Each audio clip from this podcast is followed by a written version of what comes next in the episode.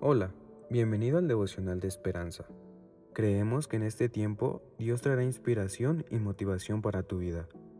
Así que prepárate para recibir una palabra de parte de Dios.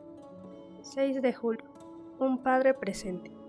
El Espíritu mismo da testimonio a nuestro espíritu de que somos hijos de Dios. Romanos 8:16. El autor nos dice, en su libro Fatherless Generation, Generación sin Padre, John Sowers escribe que ninguna generación ha visto tanta ausencia intencional de padres como esta. Con 25 millones de niños creciendo en hogares monoparentales. En mi caso, si me hubiera cruzado con mi padre en la calle, no lo habría conocido. Mis padres se divorciaron cuando yo era niño y todas sus fotos fueron quemadas, así que, por años, me sentí sin padre pero a los 13 años escuché el Padre Nuestro. Mateo, versículo 6, 9, 13. Y me dije, tal vez no tengas un Padre terrenal, pero ahora tienes a Dios como tu Padre celestial. En Mateo 6.9 se nos enseña a orar, Padre nuestro que estás en el cielo, y el versículo 7 nos dice que evitemos la palabrería al orar. ¿Cómo se relacionan estas dos cosas? Entendí que, como Dios recuerda, no necesitamos repetir. Él nos comprende, de verdad, no hace falta explicaciones.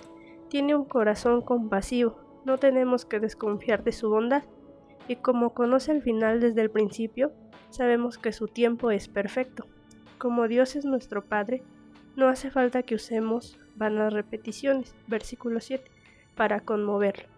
Mediante la oración estamos hablando con un Padre que nos ama y se interesa por nosotros que nos hizo hijos suyos por medio de Cristo. Si bien Dios es creador de todas las cosas, nosotros disfrutamos de una relación con Él que es diferente a la de todas sus otras creaciones. Todos somos hijos e hijas de Dios y Él nos ha creado a su imagen. Dios es perfecto en su amor, sabiduría, atención e interés por nosotros. Nos conoce individualmente y nos ama más allá de nuestra comprensión. Él desea que seamos felices y plenos. Así que si creciste en un hogar con un padre ausente, no te preocupes, Dios es tu Padre y Él quiere estar presente en cada paso de tu vida. Oremos. Gracias Dios mío porque a pesar de que a lo mejor crecimos en un hogar con padres ausentes, tú siempre has estado con nosotros y nos recoges como hijos. Amén. Esperamos que hayas pasado un tiempo agradable bajo el propósito de Dios. Te invitamos a que puedas compartir este podcast con tus familiares y amigos para que sea de bendición a su vida. Puedes seguirnos en Facebook, Instagram y YouTube como Esperanza Tolcayuca. Hasta mañana.